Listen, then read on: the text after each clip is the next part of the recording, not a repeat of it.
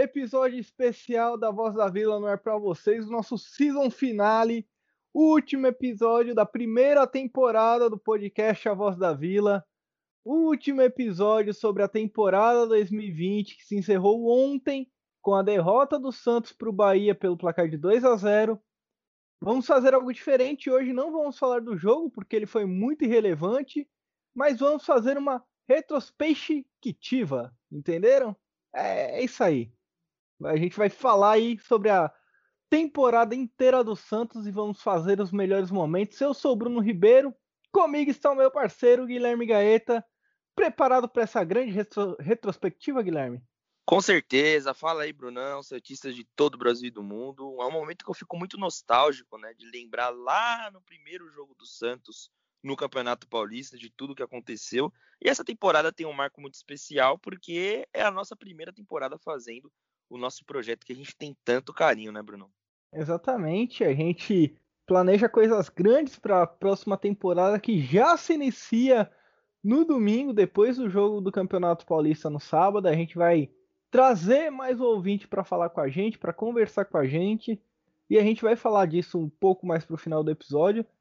Mas agora, Guilherme, podemos começar a falar sobre o que foi essa turbulenta temporada de 2020 do Santos, que só se encerrou agora no começo de 2021, já quase no final do segundo mês de 2021, então faltam 10 meses para o ano acabar.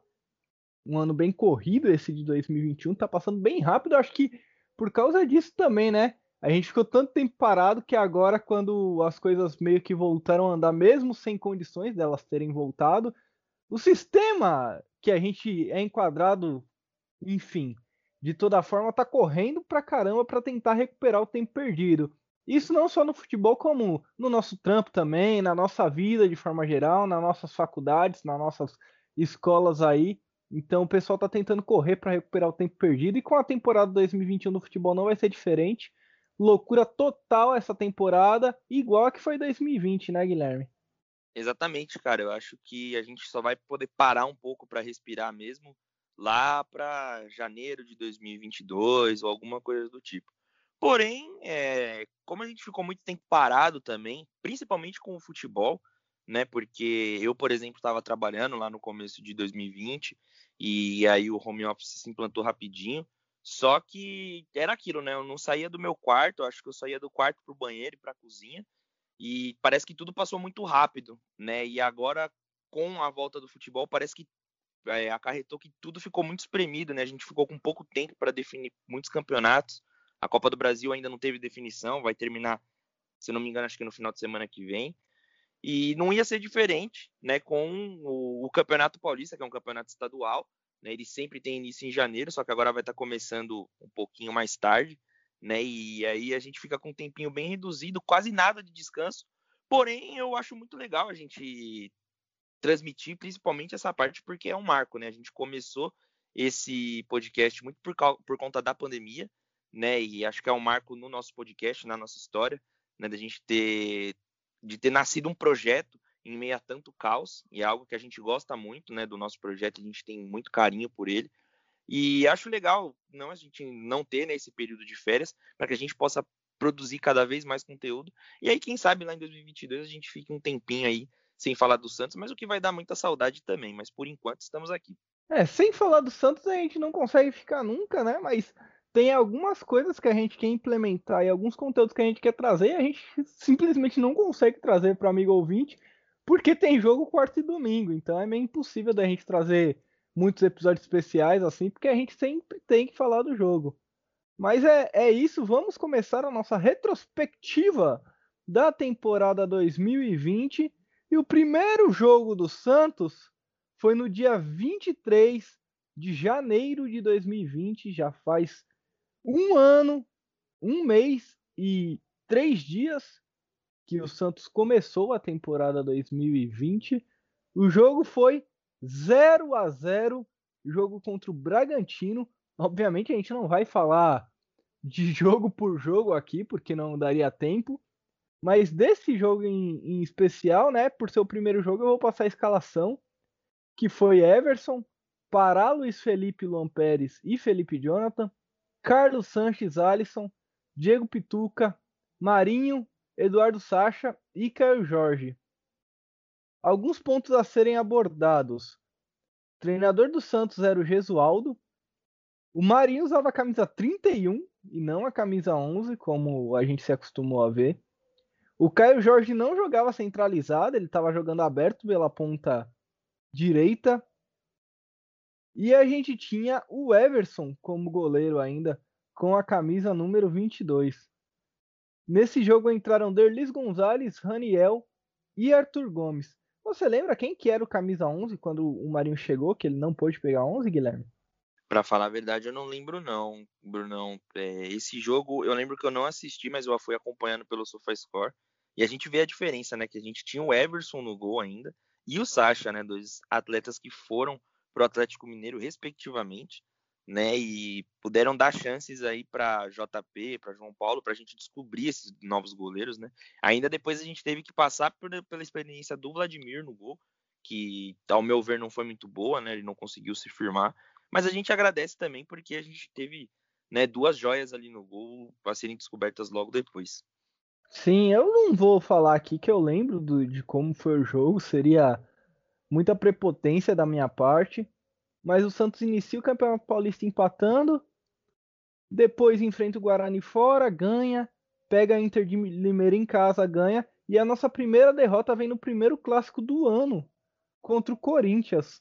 Corinthians vence o jogo por 2 a 0 eles ainda têm o Janderson expulso, o Janderson faz o gol e é expulso, acho que na comemoração, se eu não me engano, foi até agora lembrando dá pra gente pra gente lembrar que foi, foi um, uma coisa que o Janderson fez o gol e subiu na arquibancada e foi expulso. Eu me lembro disso. Nesse jogo o Jobson jogou de titular, o Jobson também era camisa 40. É muito engraçado a gente vendo porque até os números das camisas eles foram mudando durante a temporada. E nesse jogo o Thiago Nunes era o, o técnico do Corinthians. E o Corinthians venceu a gente, Guilherme. E aí tava começando uma cena de o Santos não ir bem em clássicos que aconteceu em todo 2020, né? Acho que esse primeiro clássico aí mostrou bem o que seria os clássicos do Santos nesse ano. Sim, sim, foi um reflexo, né, do que aconteceu durante o ano. E eu lembro também desse caso do Janderson, e o que eu mais me lembro desse jogo foi a estreia do Sandri como titular. O Gesualdo entrou com Diego Pituca, Jobson e Sandri. Eu lembro que nesse jogo o Sandri não jogou bem. Eu ainda não sabia qual que era dele ali no meio-campo, não sabia que ele era um jogador mais de sustentação. Achava que ele fosse mais para para lançamento, assim, né, para armar a jogada. E a gente ainda bem que não, ele não foi queimado né, nesse jogo, mas acho que é uma responsabilidade muito grande também você já entrar num clássico. Apesar que isso, conforme o tempo foi passando, se mostrou que não queria dizer nada para o Sandri, né? Mas é um, um, detalhe curioso, né? A gente já teve uma participação do Sandri ali e ele vai surgir logo, assim, bem mais para frente no, no, no campeonato. Né? É, exatamente. Eu nem sei com que camisa que o Sandri jogou esse jogo, porque nem tem aqui no, no Google o número da camisa dele. Eu nem sei se era já 38 ou se era outro tipo de outro número de camisa. Depois de vencer, depois de perder para o Corinthians, o Santos volta a vencer no Paulistão, vence o Botafogo de São Paulo por 2 a 0. Empata em 0 a 0 com a Ferroviária, perde de 2 a 0 para o Ituano. E aí começou uma sequência bem difícil no, no Campeonato Paulista, que foi, né, empatar com a Ferroviária, perder para o Ituano e aí enfrentaria o Palmeiras dentro de casa, só que ia ter campeonato, ia ter jogo da Libertadores três dias depois. Mesmo assim, o Santos foi a campo com o time considerado titular, né, com Lucas Veríssimo, Sanches, Pituca, Soteudo, Eduardo Sacha, e o jogo foi 0 a 0. O Palmeiras também jogou com Dudu, Luiz Adriano, Rafael Veiga, William, Bruno Henrique, Gustavo Gomes, o Felipe Melo jogou na zaga aquele jogo pelo Palmeiras. E depois disso a gente vai para a Copa Libertadores, primeiro jogo da Libertadores no dia 3 de março de 2020 e vence o Defensa e Justiça. A gente já falou bastante disso naquele episódio antes da final, né, sobre a Libertadores. Mas dá para falar que nesse período o Santos já era cercado de desconfianças aí, desconfianças quanto ao trabalho do técnico Gesualdo, Tava começando aquela fase de a torcida não estava gostando do trabalho dele, mas uma parcela falar que tenha, tinha que dar tempo para o cara conseguir implementar o estilo de jogo. É verdade, eu me lembro muito bem dessa época, né, desse, dessa fase que o Santos passou, porque eu acompanhava muito mais o Santos do que eu já estava acompanhando, né, como antigamente, e muito trabalho do Gesualdo também, né, porque por ser um técnico português renomado na Europa, eu quis saber muito mais sobre ele, né, e eu tinha uma esperança que ia dar certo, mas aí teve uma hora que eu acabei perdendo a paciência também. Esse jogo do Palmeiras é legal, porque assim foi o nosso primeiro confronto de outros que a gente teria pela frente contra o Palmeiras, né? Mal sabia eu que ainda ia ver o Palmeiras mais uma vez pela frente, pelo menos mais umas três vezes pela frente. E eu, esse jogo foi o último que eu fui no estádio, né? Foi no Pacaembu. E foi um jogo bem feio, para falar a verdade. O Santos pouco atacou, o Palmeiras também não ofereceu muito perigo. E eu lembro que nesse jogo o Yuri Alberto jogou de titular, ele jogou até que bem, né? No, no primeiro tempo, se eu não me engano, ele jogou o primeiro tempo inteiro, acho que no segundo tempo ele acabou saindo. Porém, a gente vê como as coisas mudam, né? O Alberto esses dias estava fazendo um hat-trick no São Paulo, no final do Campeonato Brasileiro. Poderia ter sido campeão ontem, né, pelo Internacional, se não fosse pela incompetência do Inter. Mas nesse jogo, né, exclusivamente nesse jogo e no jogo contra o Defensa e Justiça lá na Argentina também, ele estava vestindo a camisa do Peixe. É, um belo dia você sai do estádio e você não sabe que aquela foi a última vez que você foi no estádio por muito e muito tempo. Nessa época a gente estava começando a conviver com a crise pandêmica do Covid-19. Vale lembrar que a doença foi descoberta na China em novembro do ano de 2019. Mesmo assim, a nossa vida seguiu normalmente no começo de 2020. A gente chegou a ter carnaval, rolaram os bloquinhos em São Paulo. Eu lembro que a minha namorada ela não estava muito afim de ir nos bloquinhos, mas a gente chegou aí numa hamburgueria num dia de carnaval, ali pelo começo de mar... final de fevereiro, começo de março. E também foi a, a último rolê que a gente fez.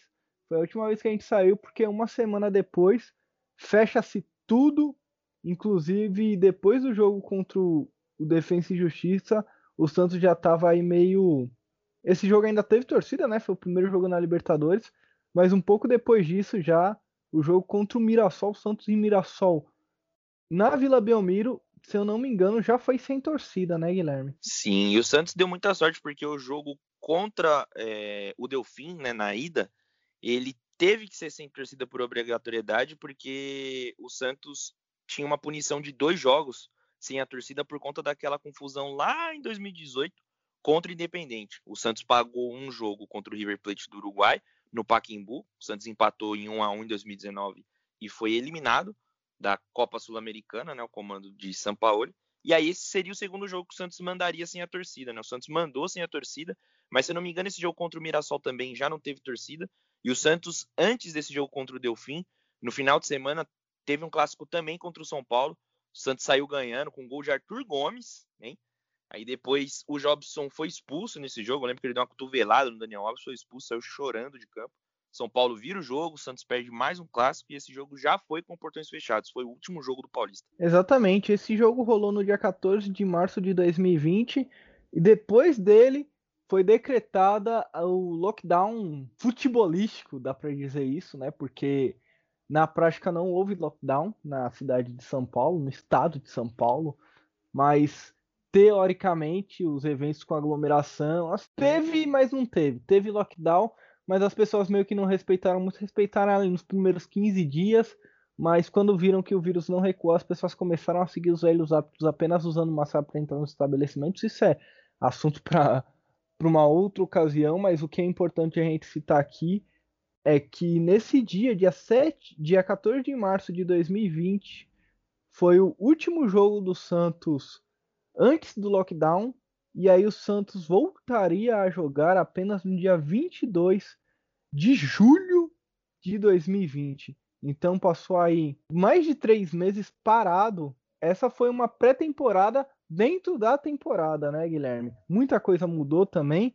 Dá pra gente pegar as escalações como para comparar. O último jogo antes do lockdown, o Santos jogou com Everson, Pará, Lucas Veríssimo, Luan Pérez e Felipe Jonathan.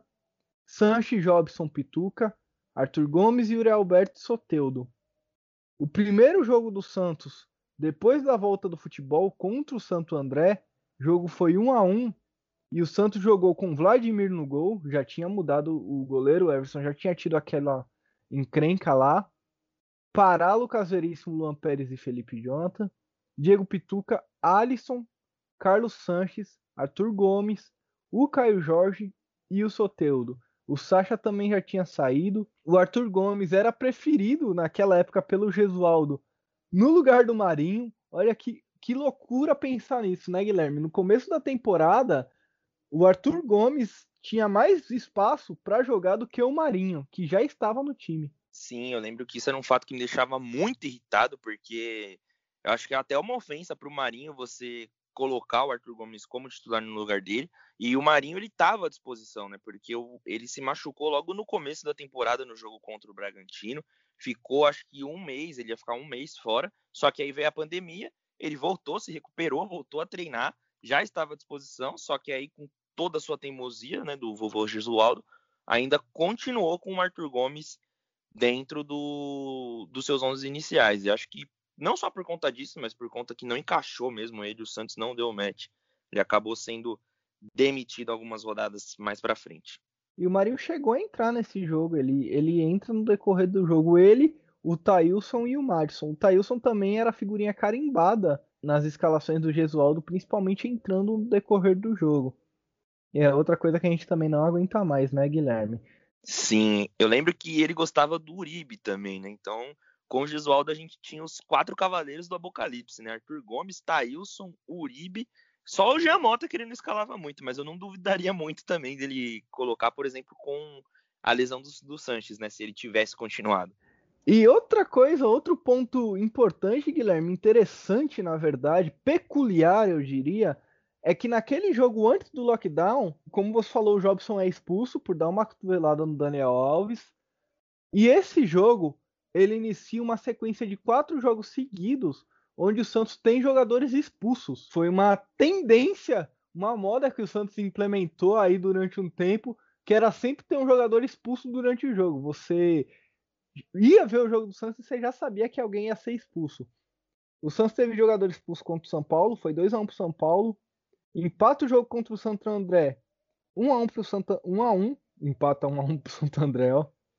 Empata 1 a 1 e aí nesse jogo o Sanches é expulso. Nesse jogo o Santos também garante a sua classificação para o Campeonato Paulista já de forma antecipada.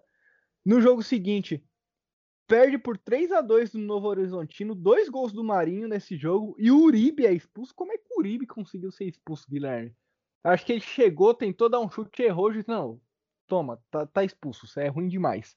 Expulso por ruindade. Acho que só pode ter sido isso, né, cara? O Uribe que teve sua passagem pelo Santos e não fez nenhum gol. E eu tava dando uma olhada, ele foi pro Milionários da Colômbia. Ele já tem dois gols lá, eu acho que ele só jogou quatro jogos, né? Numa dessas que a gente acha que o problema é o Santos mesmo. E não a ruindade do cidadão, que é muito ruim. O Uribe conseguiu ser o atacante, que saiu do Santos com mais expulsões do que gols. Parabéns, Uribe. E aí, depois do jogo contra o Novo Horizontino, já, era a, já eram as quartas de final do Campeonato Paulista. Um detalhe é que nesse jogo contra o Novo Horizontino, o Gesualdo ele entrou com um time que alguns diriam que seria misto. O Marinho jogou, o Jean Mota jogou no meio, o Jobson jogou também. O Uribe jogou de titular e, como eu disse, foi expulso. E aí a primeira grande decepção do torcedor santista foi a derrota para Ponte Preta. Eu só quero confirmar uma coisa aqui. É, o jogo contra o Novo Horizontino que o Santos perdeu, é, o técnico era o Gesualdo, e aí o Santos é derrotado pela Ponte Preta. Esse jogo contra o Novo Horizontino, inclusive, foi no estádio do Corinthians, Guilherme. Os jogos do Campeonato Paulista eles foram todos aqui dentro da cidade de São Paulo por conta da, das restrições da, da pandemia. Sim, sim, eu me lembro que teve aquela polêmica do jogo contra o Palmeiras e Corinthians, né, que o, gramado foi pichado, né, com 8 a 0 lá. E eu lembro que no jogo do Santos estavam uns resquícios ainda que o Corinthians acho que fez uma arte lá pro jogo contra o Palmeiras ainda tinha um, uns negocinhos no chão lá. Mas eu lembro muito bem desse jogo, né? E a gente começava a se animar um pouquinho com a volta do futebol, pelo menos, né? Com tantas coisas acontecendo. Já tava ficando chato ficar vendo reprise de jogos antigos. Eu lembro que passou Libertadores do Santos, passou 2002 no Sport TV, eu assistia quase tudo. Só que nessa época a gente já estava implorando para voltar ao futebol. Só que o torcedor santista não queria que voltasse o futebol para ficar vendo o time tomar um monte de sacode e jogar mal, né? Aquele jogo contra a Ponte Preta, eu lembro que foi não digo um divisor de águas, né? Porque o Santos já não apresentava nada bom em seus antigos jogos, né? Dá para ver que o time tava com muita falta de ritmo e o Gesualdo tava muito perdido no que fazia ali no banco. Só que ali foi o jogo da, da demissão, né? O jogo que o técnico acabou saindo. Então, é, a gente pode se dizer que o trabalho do Cuca começou a partir daí. Né? E o Santos apanhou bastante também no Campeonato Brasileiro, né? Porque logo após esse jogo vem o jogo contra o Bragantino no dia 9 do 8. E aí a gente começou a dar uma engatada em alguma sequência que parecia, é, parecia positiva não, né? Foi positivo porque a gente imaginava algo muito pior, né? Tinha muito Santista que estava até descrente na permanência na Série A. Só que o Santos é, é incaível, né, cara? Se a gente não caiu nessa temporada de 2020-2021, a gente não cai mais. É, e esse jogo contra a Ponte Preta, ele também selou o final das expulsões. O Marinho tomou o cartão amarelo e depois foi expulso. O Santos perde o jogo por 3 a 1 é eliminado nas quartas de final do Campeonato Paulista pelo time que ficou em segundo colocado da sua chave, que foi a Ponte Preta. Só passando os números do Campeonato Paulista, os números finais do Santos, o Santos termina a fase de grupo com 16 pontos, 4 vitórias, 4 empates, 4 derrotas, 13 gols feitos, 12 gols sofridos, saldo de gol de 1 gol. Ou seja, o Santos foi tão bom quanto ruim, Guilherme. É exatamente isso o, o resumo do Campeonato Paulista. Sim, e o Campeonato Paulista era algo que a gente estava acostumado a chegar pelo menos na semifinal e jogar um clássico, né? E, às na vezes final, ser... eu, eu lembro que eu tinha uma piada que era a seguinte, Guilherme: todo ano você tem que pagar IPTU, IPVA e ver o Santos na final do Paulista. É, então, cara, era exatamente isso, né? A gente estava acostumado a ver o time chegar longe no Campeonato Paulista. E eu já confesso que essa foi a minha primeira frustração com o Santos na temporada. Eu fiquei bem triste mesmo. Fiz até umas projeções bem ruins para o Santos no restante no campeonato. Só que ainda bem que Alex Stivel chegou para salvarmos, né? Exatamente. O Gesualdo é demitido depois do jogo contra a Ponte Preta. Muita gente fala que a diretoria não teve respeito com ele. Até hoje falam que ele foi muito desrespeitado, que o Santos não deveria ter mandado ele embora dessa forma e tudo mais, mas não dava, não dava mesmo para manter. E o Santos trocou, acabou trocando no momento certo. No primeiro jogo do Campeonato Brasileiro, o Marinho é inscrito já com a camisa 11 e faz o primeiro gol do Santos na temporada do Campeonato Brasileiro. E o Claudinho faz o primeiro gol do Bragantino também no Campeonato Brasileiro. O Marinho faz o gol aos 65 e o Claudinho empata no último lance do jogo. Ou seja, 1 a 1 o duelo dos artilheiros do brasileiro se iniciava já na primeira rodada e no estádio mais goleador do mundo, que é a Vila Belmiro. Sim, já foram consagrados, né, os dois, e já tinha começado a briga a partir dali. Eu lembro que o Marinho, mesmo com aquela expulsão no Campeonato Paulista, ele já vinha jogando muito bem, já vinha mostrando que ia ser o cara da temporada, porque todo jogo que ele entrava ele fazia gol. Né? Nesse jogo da Ponte, ele que fez o gol. E a partir daí a gente começou a criar uma esperança e meio que a Marinha dependência, né? Porque o time do Santos não era aquelas coisas, né? Não era o time que jogava tão bem, só que a gente tinha o Marinho, né? Eu lembro que nem o Soteudo nessa época estava jogando tão bem assim, né? A gente ainda estava muito dependente das jogadas individuais do Marinho, tanto que quando o Marinho era bem marcado, o time não fluía, né? E aí, através disso, acho que o Cuca começou a, né, vendo que o time precisava de algo a mais, de algum empenho, né, a mais, e não só bola no Marinho, a gente começou a descrever a nossa temporada a partir dessa Marinho dependência, só que as coisas foram melhorando. Né? É, depois desse jogo contra o Bragantino, o Santos acho que teve, não sei, Guilherme, eu acho que durante esse, essa retrospectiva a gente pode pegar, mas eu acredito que esse tenha sido o pior jogo do trabalho do Cuca na temporada, que foi o jogo 2 a 0 para o Internacional. Santos dominado, totalmente dominado em Porto Alegre. 2 a 0 assim, o Internacional jogando fácil, parecendo que estava treinando. Ficou até pouco esses 2 a 0 porque o Santos jogou realmente mal. Depois desse jogo, vence o Atlético Paranaense por 3 a 1 na Vila Belmiro. Vence também o Sport, fora de casa por 1 a 0 E aí, novamente, um clássico contra o Palmeiras, Guilherme.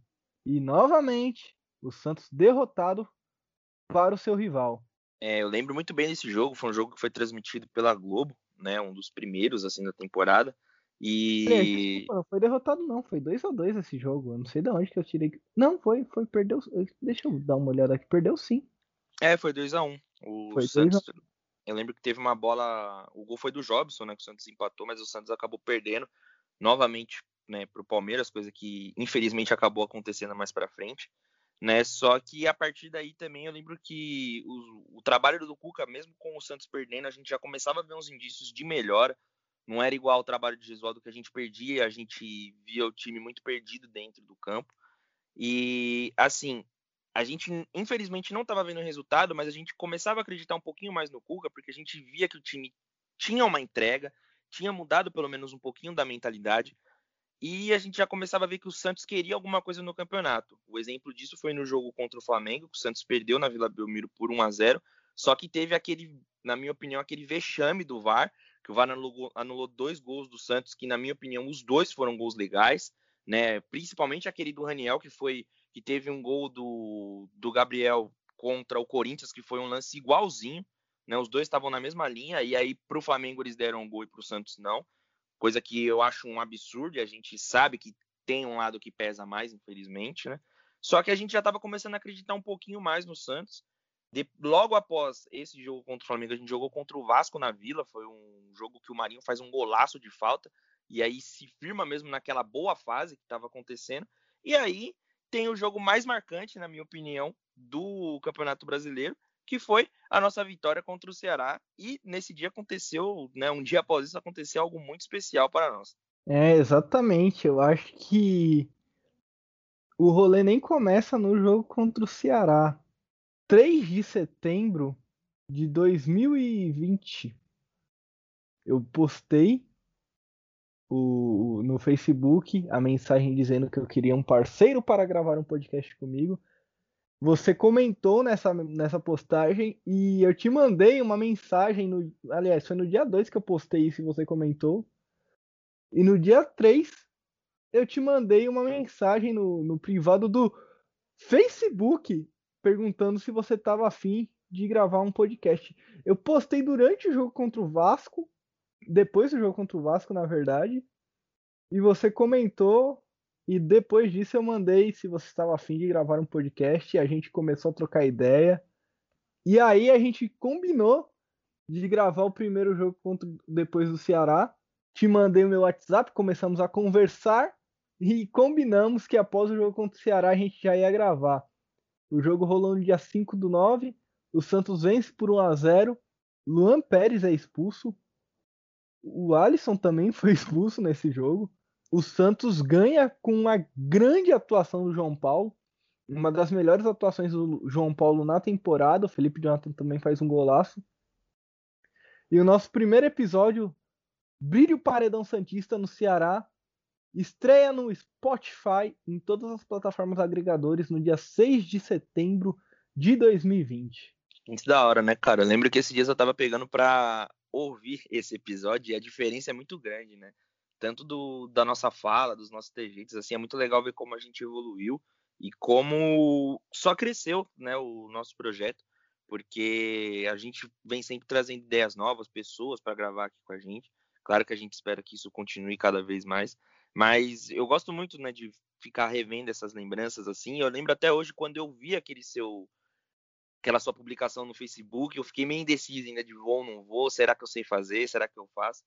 Mas aí, cara, era algo que eu precisava, assim, e é, foi algo que eu nem me lembro de ter digitado, assim. Na hora que eu vi, eu já tinha mandado a mensagem, porque eu estava muito afim mesmo de fazer algo relacionado ao Santos, sempre né, tive essa, essa vontade, e hoje, graças a Deus, e graças a você também, né? Mas graças a você, a gente conseguiu, né? Você conseguiu realizar um sonho que eu tinha, que era ter um programa, né? Ter uma participação no programa para falar do Santos, cara. Muito obrigado. Cara, não existiria Voz da Vila sem, sem você também. Acho que o alto elogio vale aqui, tanto para um quanto para outro, porque não existiria o um projeto sem, sem nenhum, sem algum de nós dois. Eu acho que também é muito importante a gente saber que tinha tudo para dar errado. A gente ser sincero com a gente que tinha tudo para dar errado, a gente nunca tinha se visto, nunca tinha se falado na vida, assim, na, na face da terra, poderiam ter ideias de futebol e de vida totalmente diferentes. Foi algo que, se tivesse sido combinado, se a gente tivesse colocado uma plataforma de pessoas que têm os mesmos interesses para combinar, talvez a gente não tivesse se encontrado. Da mesma forma que a gente se encontrou totalmente aleatório ali no Facebook, o único interesse que a gente conseguiu ter em comum no primeiro momento foi o Santos, mas depois que a gente começou a trocar ideia de outras coisas e da vida, enfim, foi muito engraçado porque pro amigo ouvinte que não sabe, o Guilherme e eu nós temos muitos assuntos em comum, tanto de gostos como de, de consumo, o que a gente consome é muito igual quanto a, a entretenimento, a música, a opinião política, a opinião sobre sociedade e tudo mais. E eu acho que isso só serviu para agregar no podcast porque a gente consegue fazer a ideia realmente bater e o mais importante é que um sempre está disposto e preparado para ouvir o que o outro tem a dizer e para realmente fazer aquilo. Ah, independente do que for que a gente sugira um para o outro, a gente sempre falou: não, beleza, vamos tentar fazer isso e a gente dá um jeito de fazer virar. É um entrosamento da dupla Maria e Soteudo, né, cara? Eu acho que logo de cara, assim, quando a gente gravou o primeiro podcast, já dava para ver que a gente tinha, né, um, um entrosamento mesmo que sem se conhecer né? A gente meio que já sabia mais ou menos o que fazer, o que falar, né? E qual era o caminho que tinha que ser tomado, né? Eu acho que isso, né?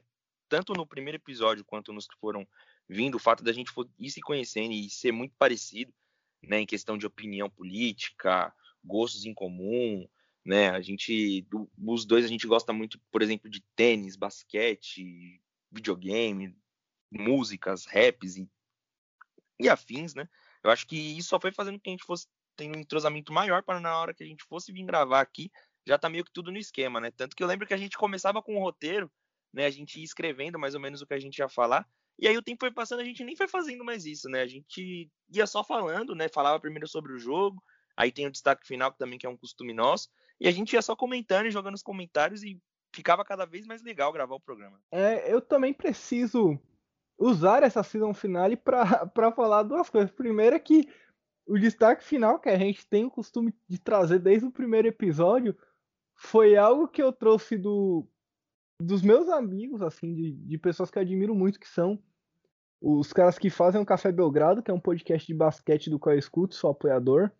E muito eu quis fazer um podcast por influência de, desse projeto, porque o jeito que eles falam de basquete sempre foi algo que me incentivou muito, apesar de antes mesmo, anos antes de conhecer o podcast do Café Brogado sobre basquete, eu tenha feito o meu TCC da faculdade de jornalismo em podcast.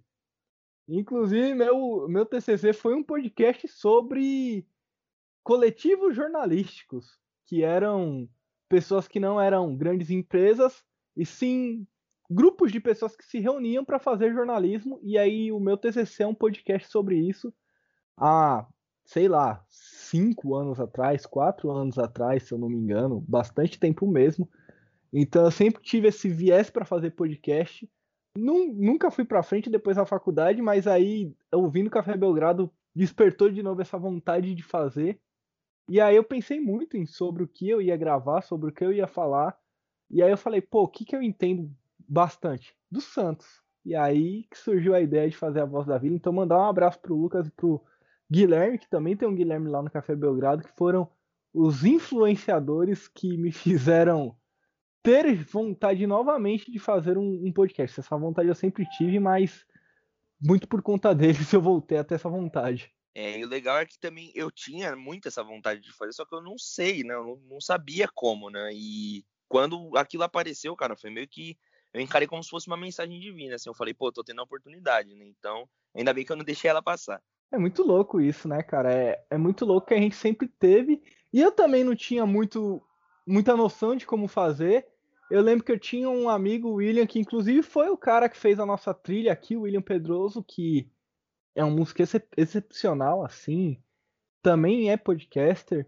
E ele faz a nossa trilha, as duas trilhas, de entrada e de saída aqui do, da Voz da Vila, ele com, compôs não, né? Porque ele só pegou o hino do Santos, mas ele que que fez mesmo a trilha, que tocou os instrumentos ali e tudo mais. Então é, é outra pessoa que me ajudou muito bastante, que ajudou muito esse projeto, porque ele que falou, olha, você para você colocar no Spotify você faz assim, para você subir você sobe ele desse jeito, você você edita, tira isso, tira aquilo. Eu já tinha noção de edição porque eu já editei vídeo, já editava foto, áudio também, já, já tinha essa noção. E eu lembro que no começo era muito, muito difícil editar um episódio, Guilherme, porque eu ficava horas e horas e horas tentando editar e dava ruim, dava problema. Nossa, não sei se você lembra, é outra coisa também que a gente tem que falar. Puta que pariu, como dava problema, velho, os, os primeiros episódios. Direto eu te mandava mensagem falando, mano, deu, perdi não sei o que, deu problema de não sei o que. Sim, eu lembro, eu lembro muito bem. Eu lembro que teve um que você acabou subindo, acho que outro arquivo, e aí acho que tava sem, a, sem os cortes. Aí eu te mandei mensagem logo de manhã e tal. E é legal a gente ir vendo essas coisas, porque eu lembro também que tinha alguns que você falava, por exemplo, dos vícios que eu tinha de linguagem e tal. Acho que era né, que era uma palavra que eu ainda devo falar muito, mas eu diminui bastante. Mas era Nossa, algo que eu falava, muito, muito, eu falava você demais, demais. muito, muito. Assim, é, hoje eu me preocupo muito com meus vícios de linguagem, porque eu falo muito ali, e é o que eu tô tentando diminuir também.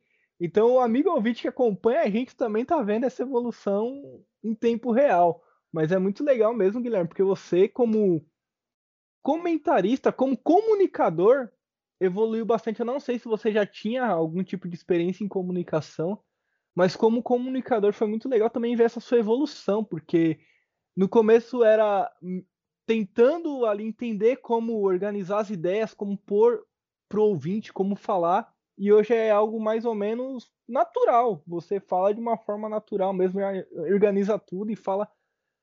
E a gente aproveita os cortes um do outro, então é, é muito legal ver a nossa evolução também. Sim, eu lembro que dava até um friozinho na barriga antes de começar a gravar, né? Porque eu nunca tive essa experiência em comunicação, né? O máximo que eu fiz foi apresentar seminário em escola, né? Em eventos e tal que tinha, né? Na minha antiga escola e tudo mais. Acho que foi a maior conexão que eu já tive, assim. Eu já desenrolava um pouquinho mais, né? Eu era aquele aluno que, por exemplo, não, não gaguejava muito ou não enrolava muito para falar e falava de uma forma que todo mundo conseguia ouvir.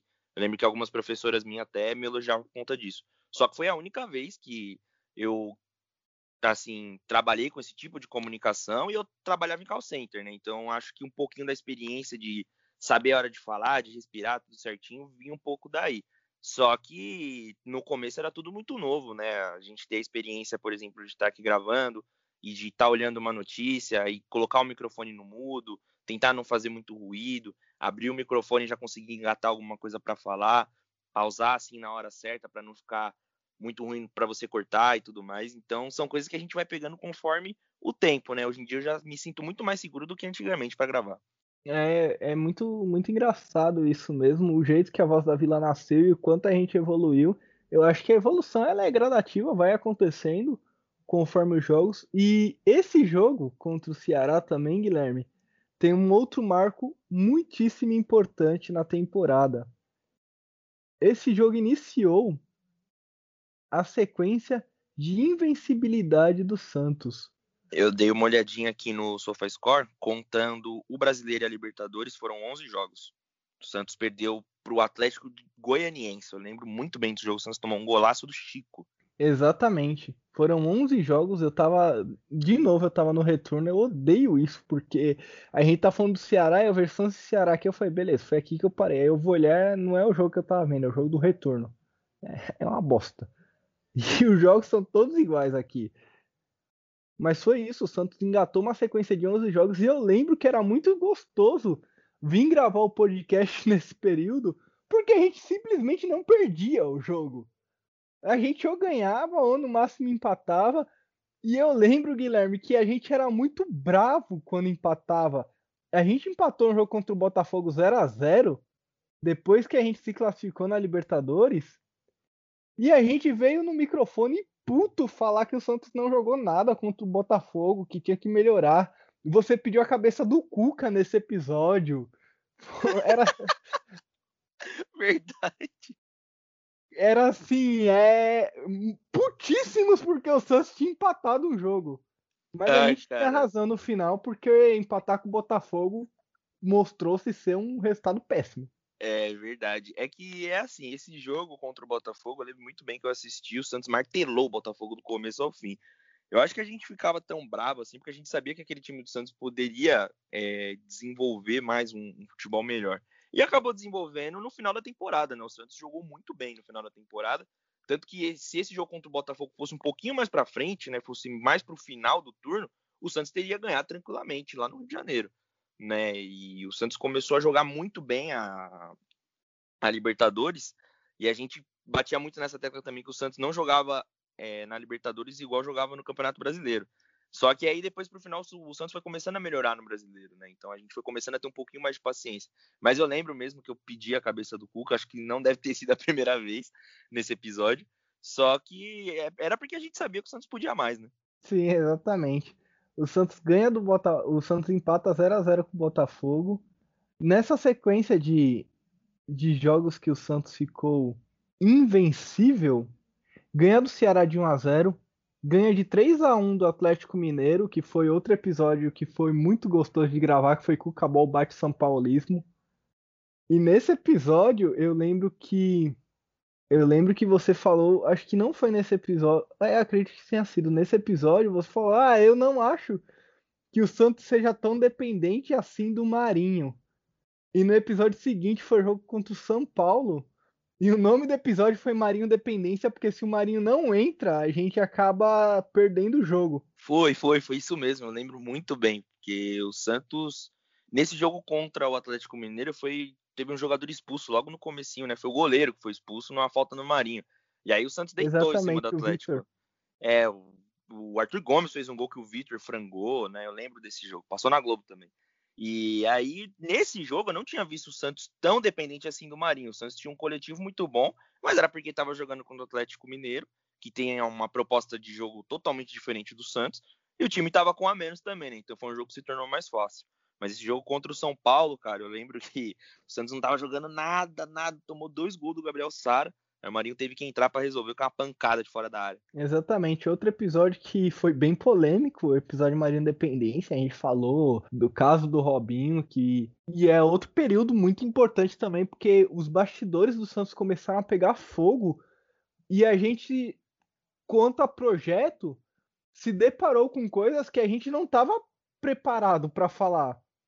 Eu simplesmente não estava preparado para falar do caso do Robinho com dois meses de projeto. Eu não via como falar daquilo, eu nem tinha estrutura para falar daquilo direito, conhecimento. E aí toca a gente buscar informação e procurar saber como foi, o que aconteceu. Eu lembro que eu fui atrás de site italiano, tive que, mano, ler texto em italiano para conseguir detalhe do que tinha ocorrido e tudo mais. Então era eram desafios que a gente encarava não só dentro de campo, dentro de campo estava muito fácil falar do Santos porque o Santos jogava muito bem, mas fora de campo os bastidores começaram a ruir. Sim, não era só isso, né? O Santos também tinha perigo de perder pontos no Campeonato Brasileiro, transfer ban.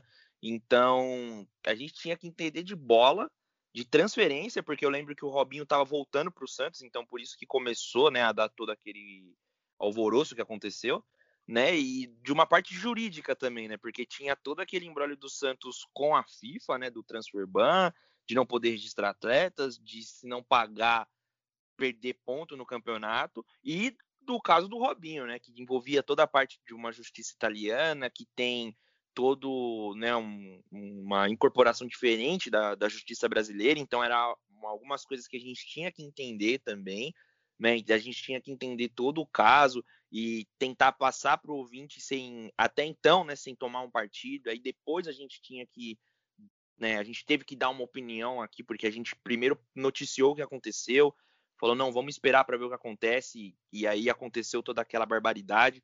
A gente aqui ficou chocado e logo no primeiro ano de podcast a gente já tinha que. Tinha não, né? Era claro que é o nosso dever moral. A gente tem, sempre tem que ir contra esse tipo de, de, co de, coisa que acontece, né? Só que assim, no nosso primeiro ano de projeto, a gente já tinha que dar nossa cara a tapa e expor nossa opinião, porque acredite se quiser, tinham pessoas que ainda eram a favor da vinda do Robinho, e a gente tinha que dar nossa cara a tapa para essas pessoas ouvirem ou não que a gente tinha para falar, a nossa opinião de algo tão grave e que a gente, assim, falou sempre com seriedade, com muito respeito também a todos os outros tipos de, jornais que vincularam, todas as, as pessoas que noticiaram, a gente sempre deu os créditos aqui. E era algo muito importante que a gente estava fazendo. Sim, é outra coisa que me orgulha muito, porque a gente nunca passou pano para ninguém, independente do que fosse. Eu lembro que nessa época do Robin a gente trouxe também o caso do Cuca, porque muita gente falava, ah, mas o Cuca também já teve caso, e a gente trouxe o caso, falou do caso detalhadamente, de tudo. Houve o caso do racismo com o Neymar, a gente também foi atrás, pegou todos os, tudo que aconteceu, falou aqui. E dentro de campo, como eu falei, essa sequência de 11 jogos aí sem perder, Ceará, Atlético Mineiro, São Paulo, Olímpia do Paraguai, 0 a 0 Botafogo 0 a 0 Santos ganha do Delfim de 2 a 1 Fortaleza e Santos 1 a 1 Ganha de novo do Olímpia do Paraguai 3 a 2 fora de casa. O jogo que sacramentou a nossa vitória foi o último jogo do Sanches com a camisa do Santos. Ganha do Goiás de 3 a 2 empata com o Corinthians 1 a 1 ganha de 2 a 1 do Grêmio e aí sim perde para o Atlético Goianiense. Dentro desses jogos, acho que os importantes foram né, uh, o jogo contra o, o Olímpia, que o Sanches faz o último gol dele, gol de pênalti. Ele estava jogando bem mal.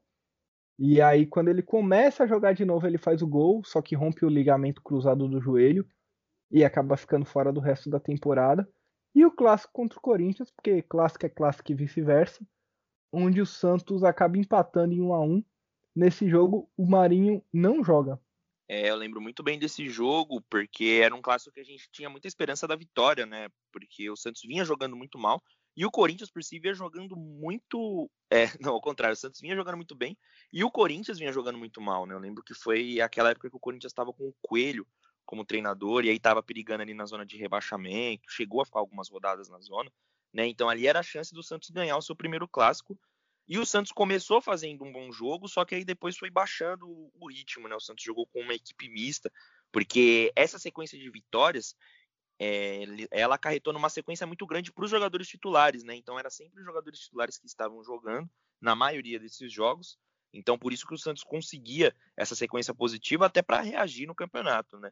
E aí logo depois dessa derrota, o Santos ganha do Curitiba fora de casa, que foi um jogo que sacramentou, né? A gente achava que tinha sacramentado a ida do Soteudo pro futebol árabe, né? Ele jogou com a faixa de capitão e muitos achavam que ia ser o último jogo dele. O próprio Cuca deu uma declaração meteu lá. gol? Que, é, ele meteu gol de pênalti, né? Foi um gol de cavadinha. Caio Jorge também fez um gol.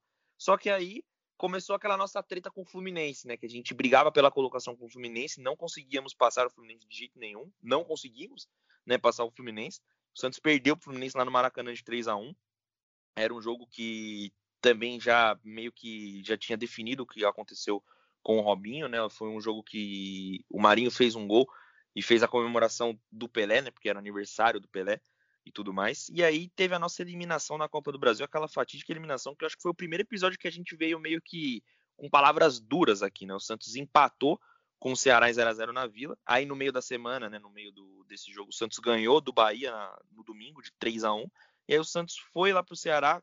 Foi um jogo também que marcou a torcida fazer aquele primeiro aeropeixe, né, que a torcida foi ao aeroporto prestar o apoio ali para o Santos e alguns dias depois teve um deu surto merda? de é, teve, deu merda, teve um surto de Covid lá no Santos.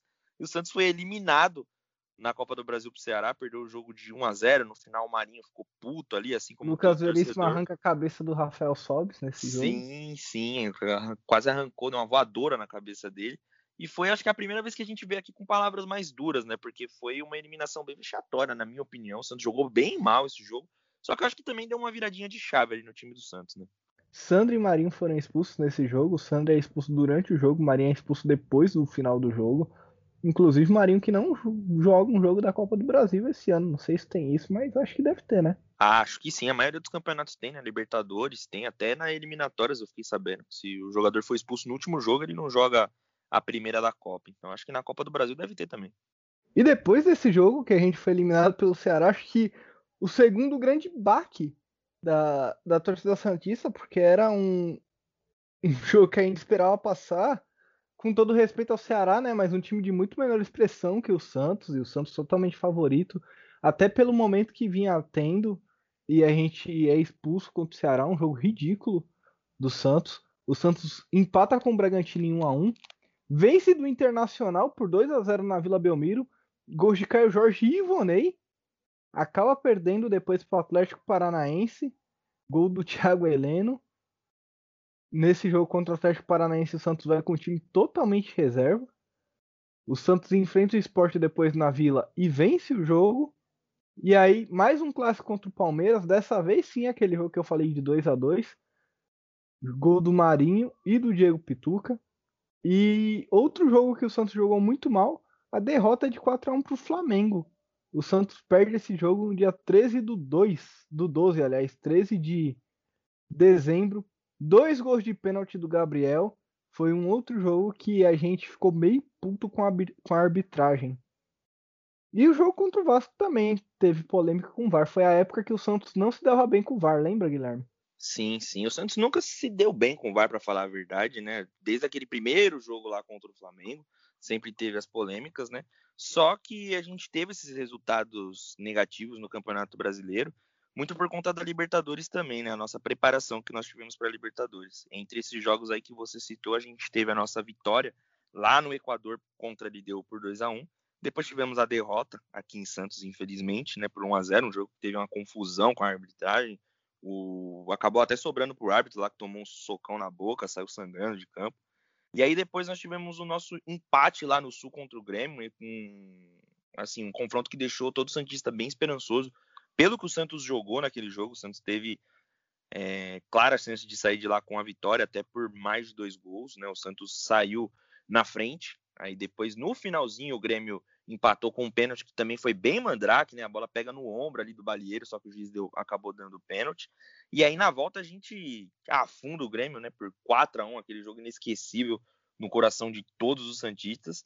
E aí deu uma virada na cabeça de todo mundo, né? Porque a partir daí com foco na Libertadores que o Santos tinha, porque o brasileiro já era impossível, a gente começou a focar todas as nossas energias na Libertadores e parecia completamente possível passar do Boca. E foi, né? Sim, e inclusive esse jogo contra o Grêmio foi prova para mim, na minha opinião, foi o melhor jogo do Santos na temporada. O jogo contra o Grêmio foi o jogo que o Santos foi assim, incrivelmente bom na temporada. Santos vence de 4 a 1 do Grêmio e eu lembro que esse jogo foi assim, um jogo que o Santos foi sensacional. A gente tinha perdido o jogo para LDU de 1 a 0 e nesse jogo que a gente perde de 1 a 0, a gente perde também a nossa invencibilidade. Eu lembro que depois desse jogo contra a LDU, muito santista ficou em dúvida sobre por que que o Santos estava jogando a Libertadores, que não ia passar do Grêmio. E quando a gente vence do Grêmio e passa, o Santos muda, né? O Santos muda ali e se torna um candidato a título. Depois desse jogo contra o Grêmio, a gente pega o Vasco da Gama, acaba perdendo, como eu falei, é aquela derrota pelo, pro VAR. Enfrenta o Ceará com um time totalmente diferente do, do time que a gente jogava no. Aliás, nesse jogo a gente jogou ainda com o time titular contra o Ceará e mesmo assim foi um a um. E eu lembro que depois desse jogo teve o jogo contra o Boca, jogo contra o Boca na Bomboneira. E nesse jogo, apesar do Santos ter amassado o Boca, o jogo foi 0 a 0 né, Guilherme? Sim, esse jogo que foi aquela polêmica falta, né? O pênalti, na verdade, no Marinho, que não foi dado. E foi bem pênalti, né? Teve toda aquela polêmica com a arbitragem também. Foi divulgado o áudio né, do VAR alguns dias depois e falaram que o lance foi normal. E na minha opinião, até hoje aquilo é pênalti. Por muito menos já, já foi dado pênalti na própria Libertadores mesmo. E aí depois tem a volta contra o Boca, né? Antes disso a gente pega o São Paulo lá no Morumbi, ganha o nosso primeiro clássico, né? Primeiro jogo do ano e o primeiro clássico que a gente conseguiu ganhar. Foi muito feliz, né? Foi uma época que eu tava lá em Natal também. Foi... É o primeiro jogo do brasileiro, né? É, o primeiro jogo do, do ano brasileiro, né? A gente inicia com uma marca muito boa, conseguindo ganhar um clássico, acho que foi algo muito importante, principalmente para o jogo que iria vir, foi o jogo contra o Boca, e no jogo do Boca a gente massacra né, o Boca Juniors em casa, mostrando toda a nossa força, todo para quem desacreditava da gente, mostrou que a gente tinha muita força, até por conta de tudo que ocorreu na temporada, né? Acho que foi um jogo que foi divisor de águas para a temporada do Santos, para a autoestima dos jogadores. Só que eu também concordo com você que o jogo mais marcante assim na Libertadores, na temporada, e que eu melhor vi o Santos jogar foi esse jogo contra o Grêmio também. O Santos foi irretocável nesse jogo, foi fatal foi muito da hora de ver o Santos ganhar daquele jeito do Grêmio, é algo que vai ficar sempre marcado na minha vida, mesmo que o título não tenha vindo, é algo que eu vou sempre lembrar com muito carinho. E o episódio ficou muito bom também. Esse episódio ficou. O começo ficou sensacional. Sim, sim. Foi sensacional. Esse episódio foi da hora gravar, né? Esse episódio. Exatamente. Esse episódio foi, foi incrível. Depois desse jogo contra o Boca Juniors, a gente enfrenta o Botafogo, vence o jogo por 2 a 1 perde por Fortaleza de 2 a 0 perde de 4 a 3 por Goiás, e aí a gente começou a, a pensar: o Santos largou o Campeonato Brasileiro. É derrotado pelo Atlético Mineiro, e nesse caso, o Santos emendou uma sequência de cinco derrotas, ou, ou melhor, quatro derrotas. A última foi a pior de todas, né? A derrota na Libertadores, derrota contra o Palmeiras foi o jogo que até hoje o Santista olha, pensa, vê que não precisava ter sido daquele jeito. Não tem muito o que falar desse jogo, né, Guilherme? Eu acho que foi uma das derrotas mais dolorosas da história do Santos Futebol Clube. Eu não acho que.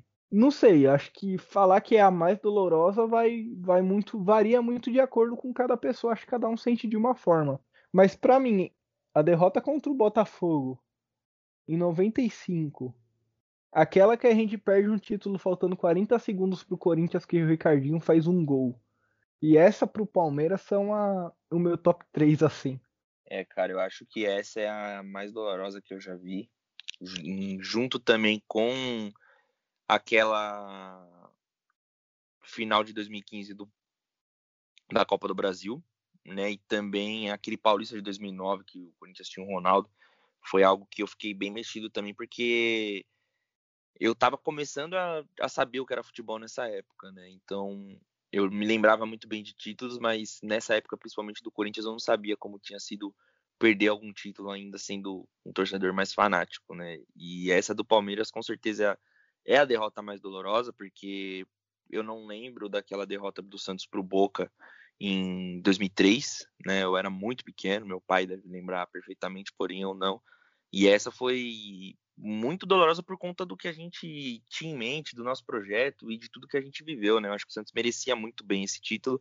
E olhando hoje, dá pra gente perceber que o Santos jogou até que bem, né, dentro do que foi proposto. Dava para ter ganhado, principalmente se a gente tivesse com uma formação diferente. Eu acredito que o jogo teria sido outro, né? Só que aí por conta das opções do Cuca, né, da, do pensamento dele, acho que a gente não conseguiu sagrar campeão. Só que é isso aí, né, cara? Essas coisas acontecem para lá na frente a gente poder comemorar com um gosto a mais de vitória, né? Eu gosto muito de pensar assim. Então espero que essa derrota traga lições pra gente, né? Assim como eu sei que deve ter trazido para muitos jogadores que com certeza devem ter amadurecido muito mais depois daquilo que aconteceu, para que lá na frente a gente possa estar tá desfrutando quem sabe, de títulos, né, e de coisas boas. É, o Santos tenta virar a chave no Campeonato Brasileiro. Depois desse jogo a gente enfrentou o Grêmio. O jogo foi 3 a 3 um jogo bem maluco. Caio Jorge faz o gol, o Sandro é expulso no final do jogo. Marinho também faz gol de. O Madison faz gol de pênalti, o Arthur Gomes também. O Marinho não, não chega a jogar esse jogo. O Marinho estava sentindo dores e acaba ficando de fora ele e o Soteudo, o Cuca entra com uma formação diferente, mesmo assim a gente não perde pro Grêmio. Não perdemos pro Grêmio na temporada, mais uma, uma outra marca positiva do Santos aí, sempre bom não perder para um, um time de grande expressão como é o Grêmio. Enfrenta o Atlético Goianiense e empate em 1 a 1. Não vencemos o Atlético Goianiense nessa temporada. Tomamos gol do goleiro agressor Jean. Isso me deixou muito bravo. Depois disso, o Santos finalmente volta a vencer, vence o Curitiba por 2 a 0, vence o clássico contra o Corinthians por 1 a 0 e é mais uma uma coisa, né, Guilherme? A gente acaba o Campeonato Brasileiro aí pelo menos em 2021 na nos clássicos vencendo, venceu o Corinthians, venceu o São Paulo. Depois disso a gente empata com o Fluminense, 1 a 1 e fechamos a nossa participação no Brasileirão contra o Bahia, perdendo de 2 a 0, já com um time totalmente reserva, com garotos da base e tudo mais, um time bem diferente, não é o time que a gente deve ver nas competições importantes, mas esse time deve, deve ganhar muitos minutos no Paulistão, alguns desses jogadores. De forma geral, Guilherme, como você avalia a temporada do Santos? Qual nota você daria de 0 a 10 para essa temporada do Santos? Vamos lá, eu acho que se a gente pegar do primeiro jogo da temporada que a gente estava falando aqui e ver desde a escalação e até tudo que acontecia para o Santos, era muito possível, tanto que foi coisa que aconteceu, da gente ver muito jornalista, muita gente colocando o Santos como sério candidato a rebaixamento. Então, se a gente pegar tudo que aconteceu, cara, desde essa temporada, né, desde o começo lá da temporada, ninguém imaginava que a gente ia chegar numa final de Libertadores, tinha muita gente pessimista e ninguém acreditava nem que a gente ia classificar para uma próxima Libertadores. Então acho que colocando tudo isso numa balança, vendo o que aconteceu desde toda a temporada e colocando muito o fator extra-campo, porque eu acho que foi o que mais atrapalhou o Santos nessa temporada, né, o extra-campo do que o campo mesmo, porque no campo a gente via que o Santos tinha bola para jogar. Acho que dá para dar um 8 aí para a temporada do Santos, porque coisas boas aconteceram, coisa, coisas muito, muito boas aconteceram, né? E eu acho que de tudo que aconteceu, as piores coisas que aconteceram, né? A pior coisa que aconteceu foi perder a Libertadores. E, cara, a Libertadores tem todo ano, a gente tem a chance de se classificar para a Libertadores todo ano. É, campeão gente... só tem um, né? Sim, campeão só tem um. A gente vai ver o Santos jogar outra Libertadores, né? Então perder é uma final de Libertadores não é demérito nenhum. É mais demérito você ser rebaixado e era coisa que muitas pessoas acreditavam que poderia acontecer com o Santos, dentro de toda uma crise financeira, pandemia, salários atrasados, redução de salários sem ao menos comunicar os jogadores, né? A gente teve também o caso do Pérez, né, do impeachment do Pérez, os episódios especiais das eleições, que foi algo muito legal, que a gente saiu um pouco do futebol e começou a falar mais sobre uma gestão de um time, que foi muito maneiro fazer esses episódios.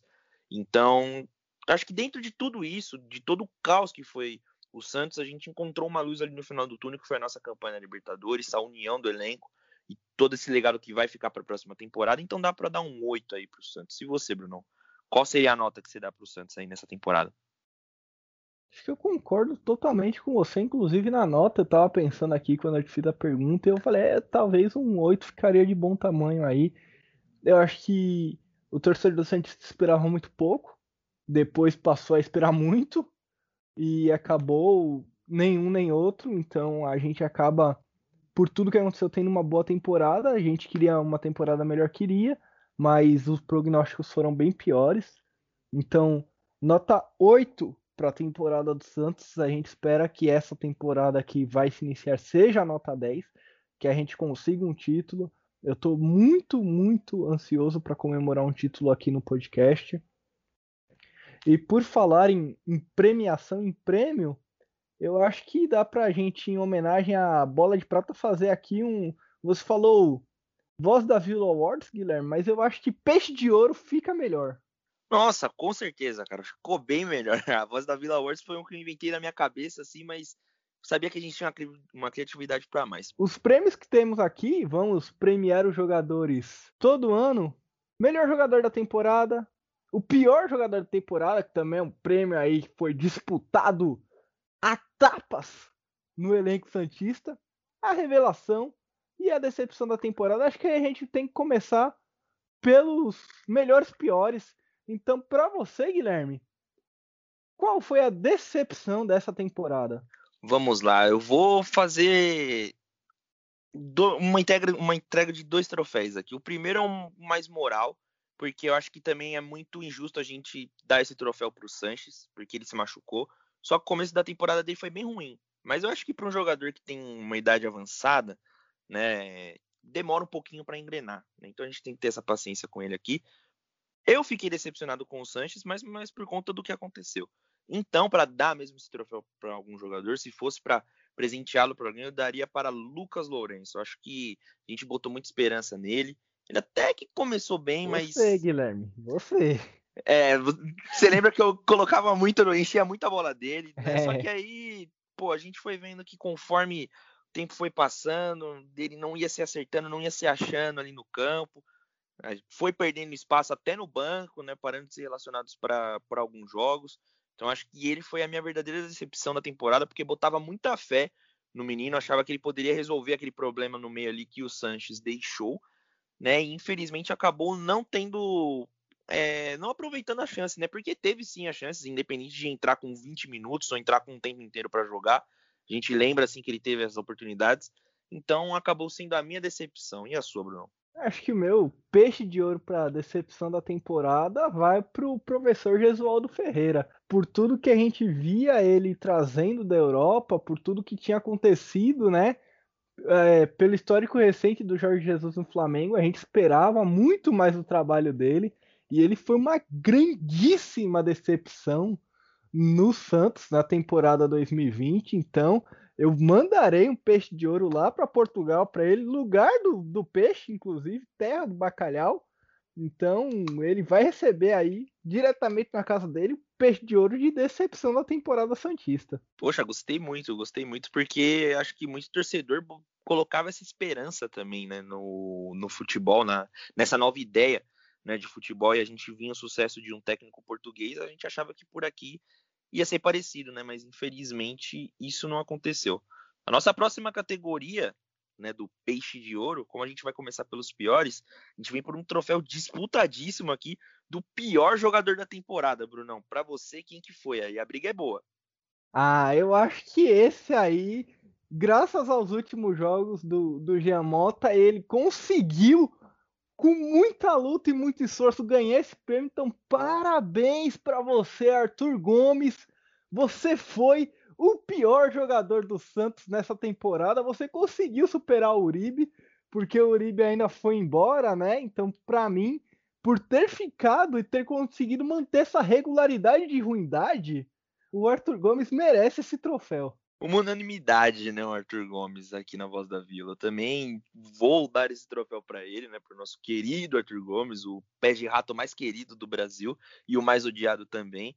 Né, eu acho que a briga ficava muito entre Arthur Gomes, Giamota e Luiz Felipe também, que não escapa dessa. A gente lembra de você também, Luiz Felipe, a gente sabe que você não vem atuando bem, então você também menção tá... honrosa. É uma menção honrosa, né? Porque tá é um que disputa muito esse, esse prêmio junto com o Arthur Gomes, mas depois daquele gol salvador ali do Giamota, ele saiu dessa disputa, então não tem como não entregar esse troféu para Arthur Gomes. Parabéns, Arthur Gomes. Vai receber o peixe de ouro de pior jogador da temporada do Santos. Agora o nosso prêmio é o de revelação. O Santos, que é um time que se destaca muito com as revelações. O Santos poderia montar muito bem um grupo revelação para tocar aí no, nos melhores bares da noite paulistana, só com garotos meninos da vila, né? Com certeza. E ontem parece que o Santos trilha um caminho para revelar mais um garoto que é o Ângelo. O Ângelo ontem jogou muito bem o primeiro tempo, tentou 11 dribles e acertou os 11. Dava para ver mesmo nas jogadas que ele estava bem empenhado, mas não é para o Ângelo que eu quero entregar esse troféu, e sim para o nosso volante Sandri. Sandri foi descoberto ali pelo Cuca, né? Ele foi utilizado pelo Gesualdo naquele jogo contra o Corinthians, só que não teve um bom desempenho. Depois parecia que ele estava, né, como o próprio Cuca disse, um pouquinho acima do peso, né, um pouquinho gordinho. Acabou não tendo uma sequência muito boa ali no Santos. Só que quando conseguiu engatar uma sequência, principalmente naqueles jogos contra o Grêmio, o menino tomou conta do meio do campo, fez a gente esquecer um pouquinho da dependência que a gente tinha do Pituca para criar, tanto que acho que foi até por conta disso que o Pituca acabou saindo, né? E assim, o Santos conseguiu mais uma vez provar que tem uma boa solução caseira para qualquer posição que o Santos precise, e com o Sandri não foi diferente. Então, meu troféu de revelação, nosso prêmio Peixe de Ouro, vai para o garoto Sandri. Outra unanimidade no Peixe de Ouro, então, porque o Sandri também é meu voto. O menino é muito vibrante, ele é muito firme, ele é muito santista, ele vai para cima, ele sempre quer ganhar as divididas, ele tá em vários lugares do campo ao mesmo tempo, às vezes parece que tem 4, 5 Sandri jogando e isso é muito importante. Então, parabéns, Sandri, revelação da, da temporada 2020 do Santos. Apareceu do nada, a gente nem conhecia e surgiu aí como grande peixe de ouro de jogador revelação. E o último prêmio, Guilherme, fica aí para você anunciar. O último prêmio, que acho que é o prêmio mais disputado entre todos do elenco do Santos, é o de melhor jogador da temporada. E eu acho que não tem como a gente não falar do melhor jogador da temporada, senão do melhor jogador da temporada do Brasil, né? Que a gente tá é um prêmio que só engloba jogadores do Santos, mas acredito que o Marinho, né, foi o melhor jogador, o melhor atacante, né, inclusive com a bola de prata hoje, de toda a temporada do Campeonato Brasileiro, e aí a gente englobando o Campeonato Brasileiro e Libertadores e Copa do Brasil também, que foi um torneio que o Santos jogou, né, junto com o Paulista, que foram todos os torneios.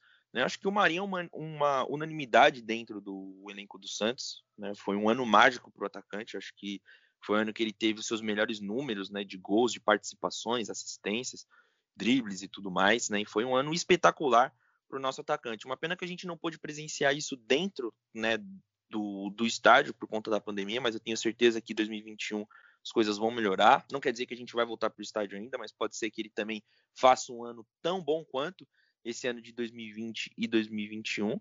E o meu prêmio, né, o meu peixe de ouro como melhor jogador da temporada do Santos, vai para o Marinho. É, não tem nem como. O Marinho que inclusive vai jogar fora a bola de prata que ele ganhou hoje para guardar aí o peixe de ouro porque é um prêmio de muito mais importância e relevância do que a bola de prata, diga-se de passagem. Então a gente tem que enviar aí o peixe de ouro, esse aí é um peixão, pode ser aí talvez até um bacalhau da Noruega, aproveitando a chegada próxima da Páscoa aí. Marinho que recebe então o prêmio de melhor jogador da temporada 2020 do Santos. Essa foi a premiação do Peixe de Ouro temporada 2020. E eu acho que a gente, para finalizar esse episódio, Guilherme, deve montar então aí a nossa seleção da temporada do Campeonato Brasileiro do Brasil, né? Nossa seleção de jogadores que atuam no Brasil. É isso mesmo, Bruno. Acho que fica muito legal também a gente fazer um apanhado, né, do com, com essa essa seleção. Ela mostra muito do que a gente viu no campeonato, né? Foi um campeonato digamos que disputado, né, até o último segundo ali, só que é muito estranho, né? A gente ver um time ser campeão. É, até o último segundo, né? Teve um sustinho ali ainda pro torcedor flamenguista, mas é muito estranho a gente ver, por exemplo, um time sendo campeão e perdendo, né? Acho que é uma das, uma das primeiras vezes que eu vejo isso no futebol. Então. O Santos já hum. foi campeão paulista sim, Guilherme. Sim, sim. Teve um, teve um jogo contra o Vitória também na Copa do Brasil, né? Que o Santos perdeu aquele jogo. Só que isso não quer dizer nada, né? Mas em campeonatos de pontos corridos, isso chega a ser né, um pouquinho curioso. Mas, né, sem mais delongas, vou revelar aqui a minha seleção do Campeonato Brasileiro que eu fiz, né? Fiz ela com base no site do Globoesporte.com, mas eu também coloquei algum, alguns apontamentos, fiz algumas mudanças, né, de alguns jogadores que não estavam lá. Então, no gol, eu coloquei o João Paulo, né? Eu tinha colocado primeiro o Everton, mas assim, o campeonato do Everton é muito regular. O do João Paulo, achei que assim, ele fez muito mais milagres e salvou o Santos em muitos momentos, em jogos cruciais que o Santos poderia ter perdido. Então vamos lá, eu fico com o João Paulo Isla em uma lateral, a zaga com Veríssimo e Gustavo Gomes, e fechando a lateral o Guilherme Arana, né, do Atlético Mineiro. Escalei um time no 4-3-3, então o meu volante é o Gerson, do Flamengo. Meio de campo com Claudinho e Vina. Ataque Marinho de um lado, centroavante Thiago Galhardo centralizado. E na outra ponta, o Bruno Henrique, todos comandado pelo querido Abel, Abelão Braga. Colocou o Abelão Braga, então, como o seu técnico, Guilherme. Exatamente, lá vem o Abelão. Então é isso, eu vou passar a minha escalação aqui para o torcedor. Varia um pouco da do Guilherme, difere um pouco. Eu iria de João Paulo no gol, Isla, Veríssimo, Gustavo Gomes. E aí a diferença é que eu iria de Reinaldo, porque eu acho que a temporada do São Paulo não foi um desastre total, muito por conta dele.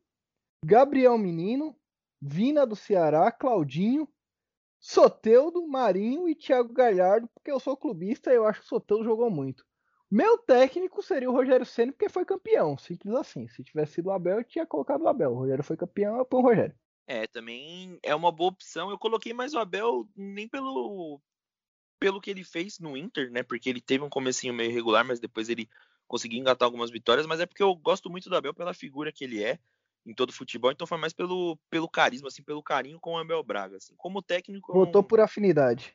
É, por afinidade. Eu não consigo avaliar muito o trabalho dele, não. É, você tem algum destaque final, Guilherme? Episódio de quase uma hora e meia já. Olha, para falar a verdade, eu não tenho nenhum destaque final, mas eu gostei muito do nosso episódio que a gente fez aqui hoje. Foi muito legal relembrar toda essa nossa trajetória. Né? Acho que o destaque mesmo fica para a gente pedir para vocês continuarem ouvindo, continuarem com a gente na próxima temporada, que vai vir muita coisa legal pela frente. A gente está com cada vez mais ideias, mais interações, né, para que a gente possa começar também a trazer cada vez mais pessoas para cá. Então é isso, galera. A gente só pede para que vocês continuem com a gente, não nos abandonem. Né? Continue nos escutando, compartilhando com os amigos, porque cada vez que a gente cresce mais, a gente fica mais feliz. E o nosso intuito é alcançar coisas grandes aqui para que um dia todo mundo tenha essa voz e essa, não digo capacidade, mas essa possibilidade que a gente tem aqui. A gente está falando do Santos. É, o meu destaque final é o seguinte, galera. A partir do nosso próximo episódio, em todos os nossos episódios teremos a sessão A Voz da Vila. E o que é a sessão A Voz da Vila? É onde você, ouvinte, você, torcedor do Santos, tem o seu espaço para falar. Então, em todos os episódios, a gente vai abrir uma caixinha de perguntas no nosso Instagram, a Voz da Vila SFC, onde você pode mandar perguntas, questionamentos, comentários, e a gente vai ler todas as perguntas. Todas as perguntas, eu disse. Pode ser só uma, podem ser 10, podem ser 20. Mas a gente vai ler todas as perguntas, vai dar um jeito aqui de ler todas as perguntas, todos os comentários e debater e responder e falar e citar, inclusive, quem mandou. Então, fique esperto aí, toda vez que tiver um jogo do Santos, a gente vai, na hora que acabar o jogo aí, colocar a caixinha de perguntas para que vocês falem e a gente, no podcast, traga sua voz aqui também, seu comentário, porque a voz da Vila não é somente do Guilherme, como a gente sempre fala, é de todo torcedor santista. E se você quiser saber onde achar a caixinha de perguntas, nosso Twitter e nosso Instagram é o mesmo. A Voz da Vila SFC. Então segue a gente lá nas redes sociais, Twitter, Instagram, Voz da Vila SFC. O Guilherme que vai ficar responsável aí pela nossa caixinha de perguntas. Então mande lá as suas perguntas para ele, chama a gente, responde a caixinha que vai dar bom. E como sempre, né, Guilherme? Nessa temporada 2021 também será. Com certeza, 21, 22, 25, sempre é o peixe, família. É isso aí. Obrigado a você que ouviu até o final e a você que acompanhou com a gente essa trajetória, que está com a gente desde o início. Muito obrigado mesmo por acreditar no projeto, por confiar no projeto. Nosso projeto ainda é muito pequeno, muito pequeno mesmo, mas a gente quer muito que ele cresça e a gente quer vocês sempre conosco. Então obrigado a você que ouviu até o final e até a próxima. Valeu!